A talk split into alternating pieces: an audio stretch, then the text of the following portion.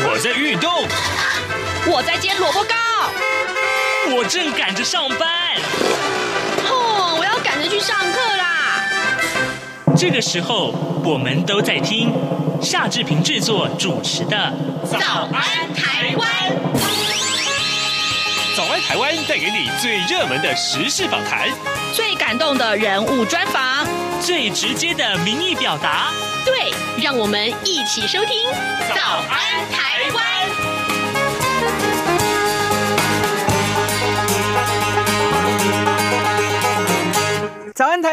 我是夏志平。今天是二零二零年的七月三号，星期五。美国的弗洛伊德事件呢，其实影响非常的深远呢、所以呢，今天我们在节目中要持续为您探讨。如果说，如果说，当然这是跟出了这个种族歧视啊相关的这个话题。呃，歧视这件事情，如果一直存在我们的心中的话，事实上对这个社会的和谐是有很大很大的负面影响的。所以今天待会儿呢，志平要跟您专访香港中文大学的陈文山教授，请他来跟大家聊一聊这件事情。来，请您收听今天的访谈单元。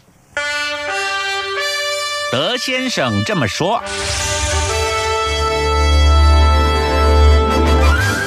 这里是中央广播电台台湾之音，您所收听的节目是《早安台湾》，我是夏志平。在今天的访谈单元里面呢，志平啊为您持续了探讨啊，就是呢，在美国发生了黑人弗洛伊德被虐致死案，同时呢，后来在亚特兰大又发生了一个类似的案件，当然造成了这些案件所引发出来的，不管是暴动也好，或者是种族歧视上面的一些讨论也好啊，我们都会持续为。为您关注，所以呢，今天呢，志平特别也要锁定在，如果说在台湾也有类似的像歧视事件，我们不是说是种族歧视啊，类似应该是说是呃，不管是性别歧视也好，呃，或者是其他的身障歧视也好，其实呃都多有所闻。而我们应该怎么样去避免这些歧视？我们怎么样应该让自己不产生这些偏见呢？让志平为您介绍。我们今天邀请一位特别来宾来到节目当中啊，请这位老师为我们大家来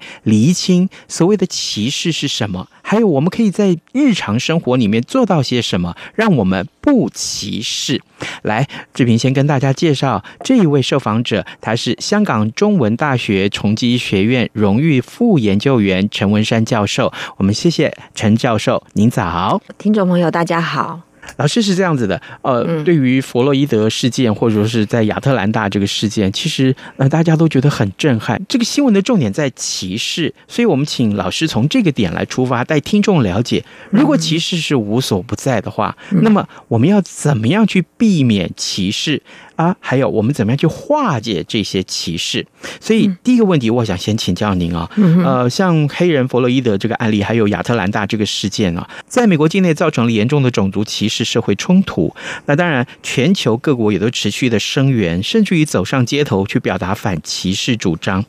老师，什么叫做歧视呢？呃，歧视其实一开始的时候，它就是一种差别的待遇。但是不是所有的差差别待遇都一定被讲成是歧视？嗯，好，譬如说我们对于原住民某种的加分制度，或者是对于身心障碍者的某种生活津贴的补助，这个我们通常不会认为说它就是歧视。所以歧视是指就是这个差别待遇是一种任意的，而且就是说是会对。特定的族群造成某一些的不利益，我们通常称之为歧视。歧视通常跟几个东西有非常密切的关系，就是为什么？某一个特定的族群会被特别标示出来，然后去形成某一种的差异性的对待，通常都是基于我们对这个特定族群的刻板印象。嗯，像譬如说，我们觉得原住民就是爱喝酒，嗯，好，那身心障碍者就是社会福利的寄生者，嗯，好，那然后或者是说同志，那他就是性的取向是扭曲的，好，或者是认为女人。就是没知识，或者是不够理性。那所以这些刻板的印象通常都会附加在特定的群体上面，然后长期制度化，然后就会表现出来，就是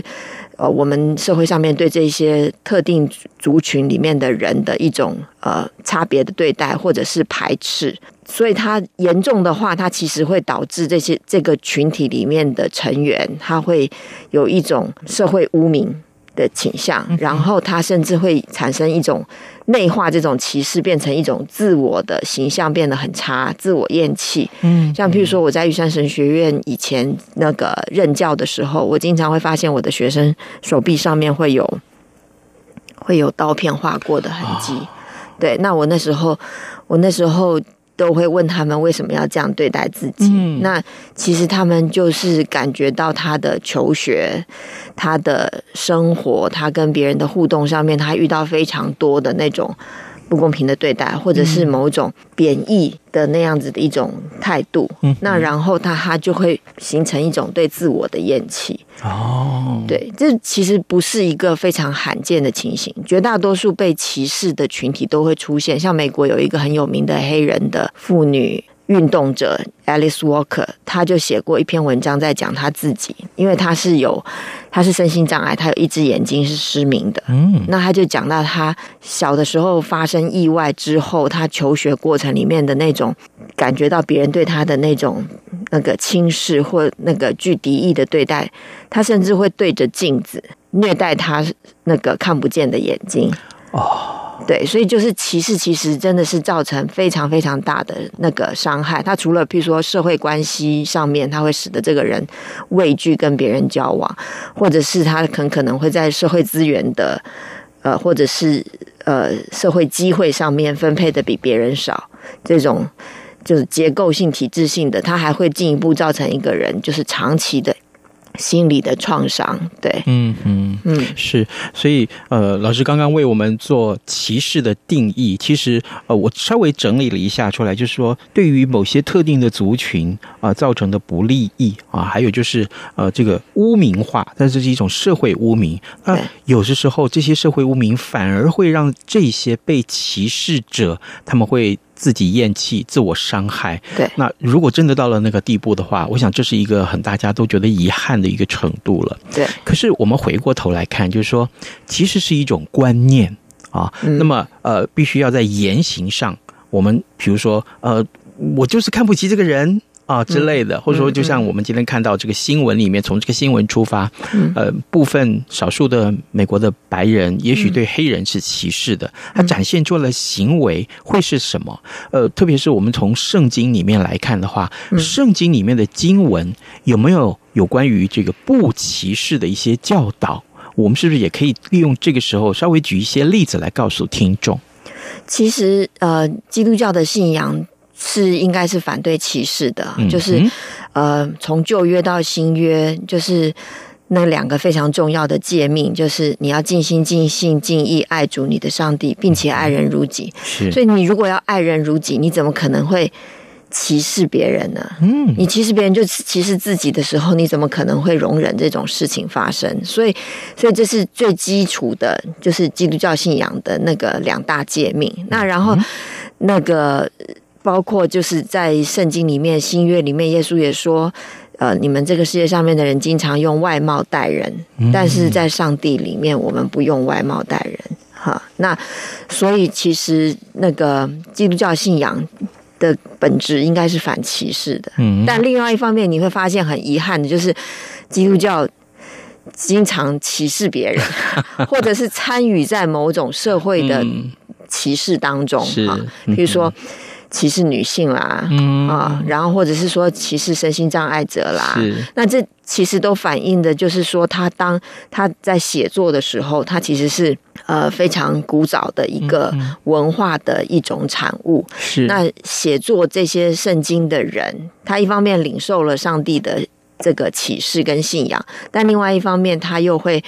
那个不自觉的在写作的过程里面，把他的当时的社会情况，还有当时的一些偏见，就写进这个圣经文本里面。所以，就譬如说，在旧约的时候，他会讲说，女人生孩子在《生命记》里面讲，女人生孩子如果生的是一个男的，那他就隔离，他就是进行隔离的时间，就是我们现在讲的普通话讲的坐月子的时间就可以比较短。但他如果生了一个女儿，那他、嗯、那他坐月的时子的时间就是要隔离的，要洁净的时间，就是是比生男孩还要多一倍的时间啊。对，这旧约是有这样子嘛，在新约里面也有啊，就是犹太人都会说，这个人生来就是瞎眼的，那很可能就是他有罪，他爸爸有罪，他祖宗有罪，所以上帝惩罚他。哦、对，但是耶稣其实就在那个。新约圣经里面说，不是他有罪，是为了要彰显上帝的荣耀。所以歧视其实几乎是自古有之。那所以部分的基督徒或者是保守的教会，他们可能就是还是用字面意义去理解圣经，然后就是。把那个经文去头去尾，去时代处境脉络，然后就直接搬到现在，那就会变成这样。尤其是很多的人，他其实他不感觉他自己歧视，他不知道他所做的这件事情会直接的导致特定的群体的不利益。譬如说，他很可能会认为这是天性使然，就是女人的天性就是不够理性，好，然后所以他就是比较情感性的动物。那他经常会赋予一种自然的天性这样的一种讲法，好，那比如说他就会觉得男生就应该要爱女生，如果你不爱女生，你爱的是男生，那就是违反这个自然的天性。那他就会觉得他对你做一些不利益的事情是应该的，而且不是出于他的仇恨，是因为理当对你做这些事情。嗯，对，那所以这才会变成是。导致我们现在会发现说，虽然圣经的最基本的信仰是不歧视嘛，你要爱人如己，可是你会发现很多的基督徒他在日常的生活当中，或者他在参与在这个社会的体制的时候，他经常是无形当中就是参与在歧视别人、污名化别人的这个过程里头。嗯，好，各位听众，今天早上志平为您访问到香港中文大学崇基学院荣誉副研究员陈文山教授。呃，陈老师之前。也在神学院教学，所以呢，我们在访谈的过程中有谈到一些有关于基督教的一些教导，同时呢，也谢谢老师在这个地方，在这个时段，在这个时候，呃，利用基督教的一些里面的经文的教义，告诉我们，呃，我们必须要把。基督教的教义啊，这当中经文的一些教导，能够赋予它现代的一些使命跟意义。否则的话，我们死守死抱的这些经文，其实很可能自己犯了罪，自己都不知道啊。老师，那在台湾，一般民众看到这样的新闻，也许就是同情黑人了，但事实上，歧视其实是无所不在。您刚刚也举了一些例子，台湾其实有很多新闻事件啊，其实是跟歧视有关，甚至于我们就说，这就是因为歧视。才会发生这样子的新闻，那民众很可能不自知，对不对？呃，除了刚刚您所说的，也许对同志族群的歧视之外，其他还有没有哪些新闻或我们看到的实例，其实是我们一直存在的一些歧视，但不自知？譬如说，早期你如果是女生，你要去就业，他会问你，你有没有结婚？嗯，你有没有打算要生孩子？那如果他觉得你你可能就是结婚了要生孩子，那他就就不录取你，那个这就是单身条款嘛。嗯，好，那然后或者是说，特别是针对身心障碍者，好，比如说就是曾经有一个视障者，他搭客运，嗯，到了台中，如果我没记错的，他就是到了台中，但是人家就不让他下车啊？为什么？哦，因为他就觉得说他看不见啊，然后他觉得他这样子。又没有人来接他，所以他其实是会哦发生危险，发生危险，嗯，所以他看起来好像是保护、关心他、关心他，嗯，但是事实上他其实是限制了他的人身自由。讲到这边的时候，我就要讲，就是说，其实这个社会需要改革的，在这种情形底下，他很可能是要提供一个更友善、更平等的一个环境，嗯，就是让。比如说视障者，他过马路，嗯，或者是搭公车，是都非常的方便的。好，比如说那个马路的那个红绿灯会有特定的号志，嗯，会叮叮叮叮叮叮叮，蜂鸣器啊，鸟鸣器之类的。那然后就是呃，使用一些手机，它会它的这个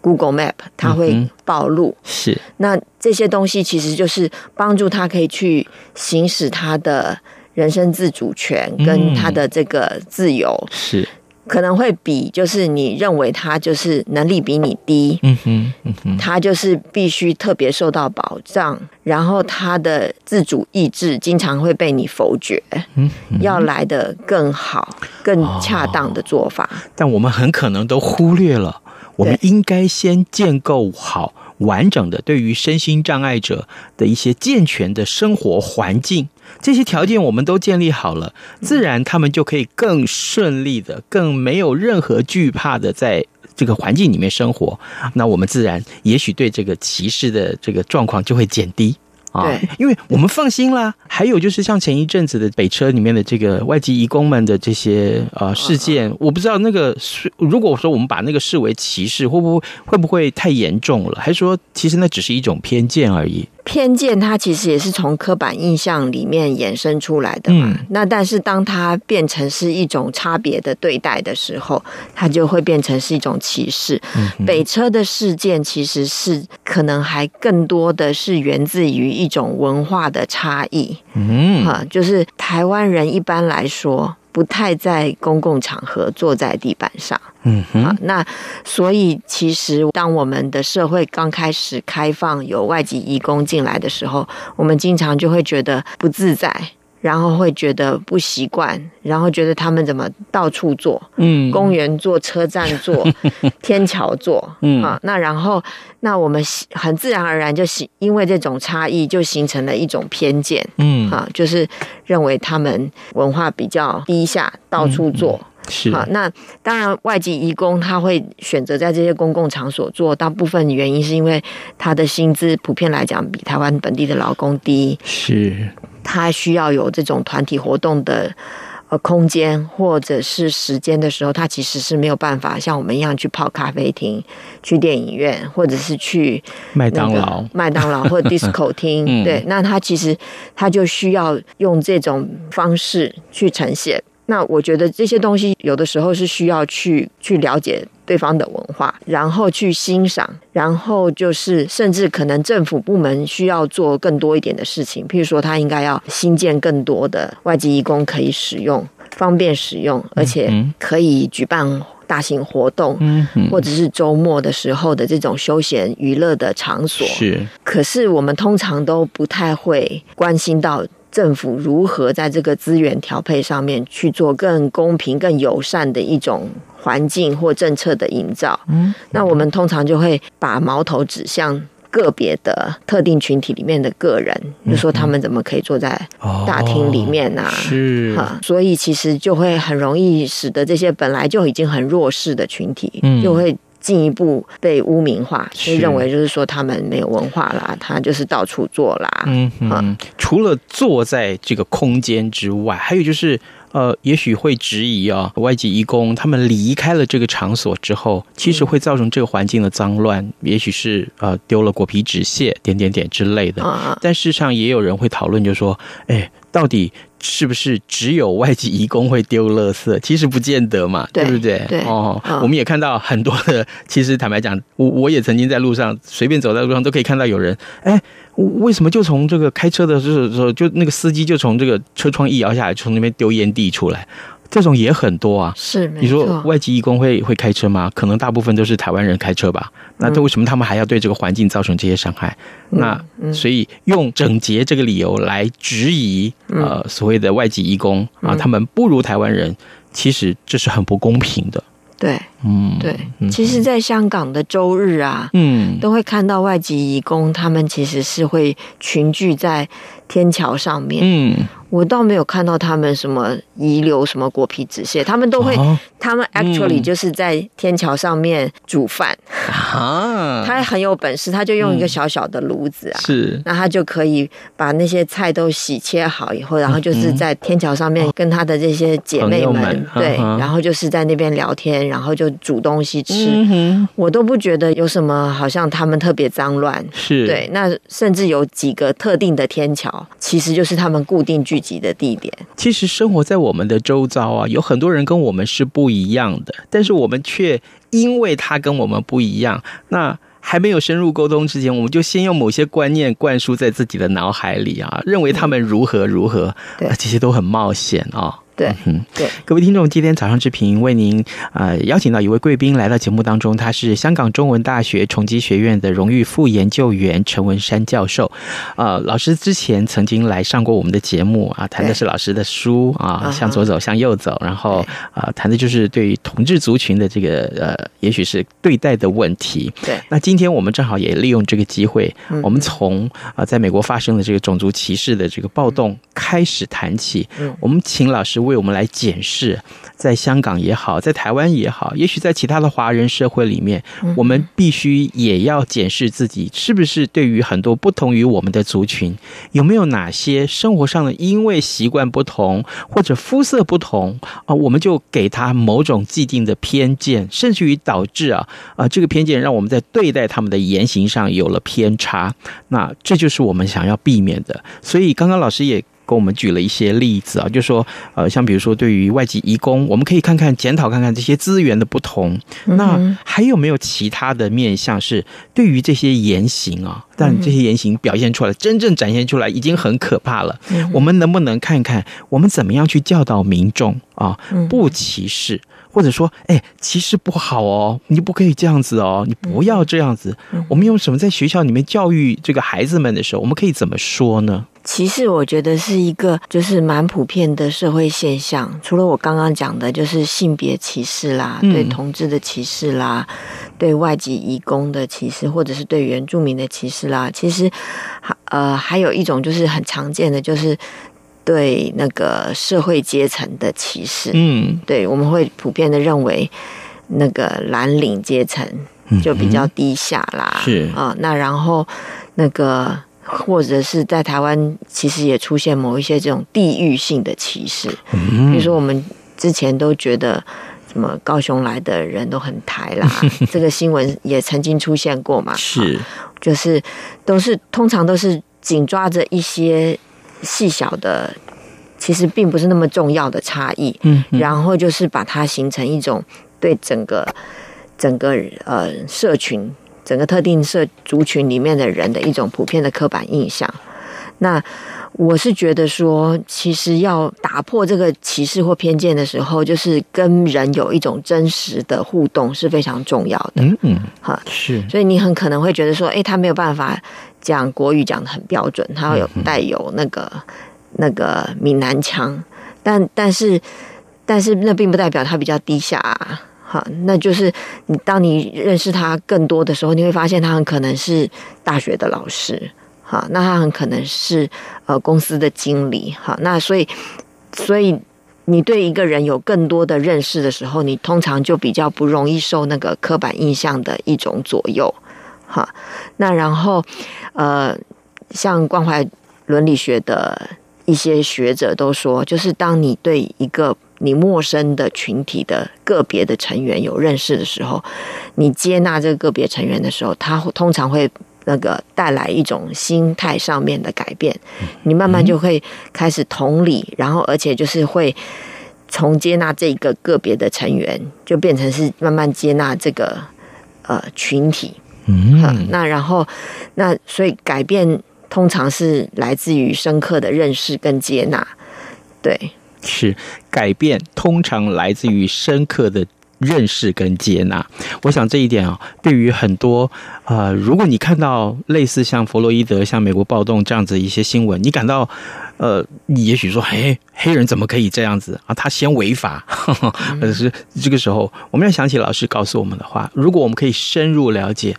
呃，黑人为什么？他的犯罪率会比较高吗？啊，这是一个疑问啊。或者说，呃，他们真的言行上比较呃会口出秽言吗？啊，或者他们经常偷东西吗？啊，点点点，他们比较脏乱吗？啊，这些通通都是疑问，我们必须去细究啊，我们必须细究。但是你在得到答案之前，千万不要先啊、呃、下定论，因为呃，万一你下错了这个定论，其实后面影响到你的行为。你影响到你的言行的这个呃结果是很可怕的。对。嗯那这个孩子们呢，就是比如说，呃，刚刚呃，老师也提到，对于年纪很轻的孩子们，我们怎么样可以告诉他们说，其实众生都是平等？对，其实就是在教育的过程里面养成一种同理心，然后让他让孩子会从小就学习，就是尊重呃多元的差异，然后就是欣赏别人的优点。我觉得其实这些东西都是。呃，心态上面可以做得非常重要的。另外，我觉得在学校的体制或者是政府的施政上面，就像我们刚刚讲的，他应该要有一些对于那些比较弱势的群体，他应该要有一些更积极的一些作为。就是呃，我们通常都是讲这是 affirmative action，就是知道这个群体它是属于弱势，他长期可能受到某一些的不利益，那政府就必须要为他多做一点。好，去平衡这样子的一种社会上面的这种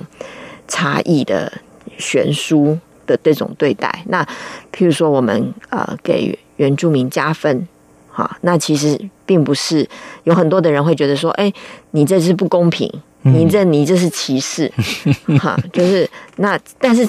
就是呃，像那个。美国的法学家 Dworkin 就说：“这个很多人就说你逆向歧视我。”那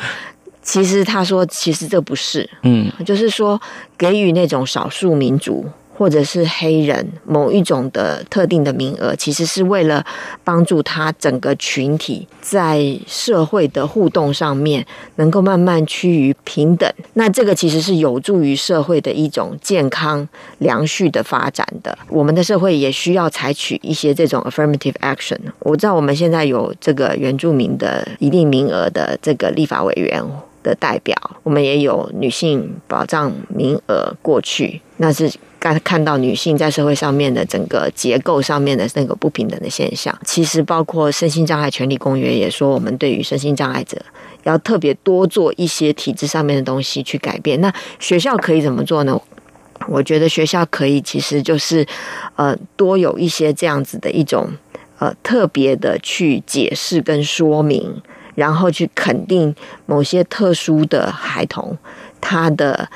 他的长处。然后让其他的同学可以去帮助他，去欣赏他。比如说，我我就曾经听过有一个母亲，她就讲她的孩子有过动症，那她的孩子在课堂上面的时候，其实就会不停地移动，他没办法好好的坐在课堂上面。其他的同学也很可能因为这样就会。讨厌他，觉得他是坏小孩，不守规矩，然后甚至会觉得说，为什么他可以起来走来走去，那我不能够，我我得坐着。哦，那然后那老那老师其实就在这个过程里面，如果他就是他都不管，同学对他的排斥。或者是敌意就会更深。那如果老师在这个过程里面可以让同学更多的了解过动儿是怎么样的一个情况，然后知道就是说同学可以怎么样子跟他互动，甚至帮助这个同学，那这个班级的情况就会变得很好。嗯，对。那我觉得其实台湾过去对于这一类的特殊有特殊特别需要的孩童，经常是认为是说。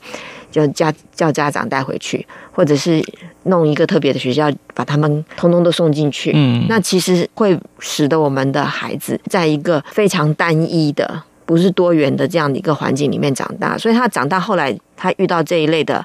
有特别需要的人的时候，他其实多半都是不知道怎么跟他们互动的。这是很大的伤害，就是对这些孩子而言，他会养成一种容易轻视。或者是轻看别人的态度，嗯，那对于这个社会里面，他可能只是在某一部分有障碍。但是他其实，在其他部分很可能是，就是有很特殊的才能，可以贡献社会的人，也连带的因为他的障碍而受到了阻碍。其实对这个社会来讲是非常大的损失。是，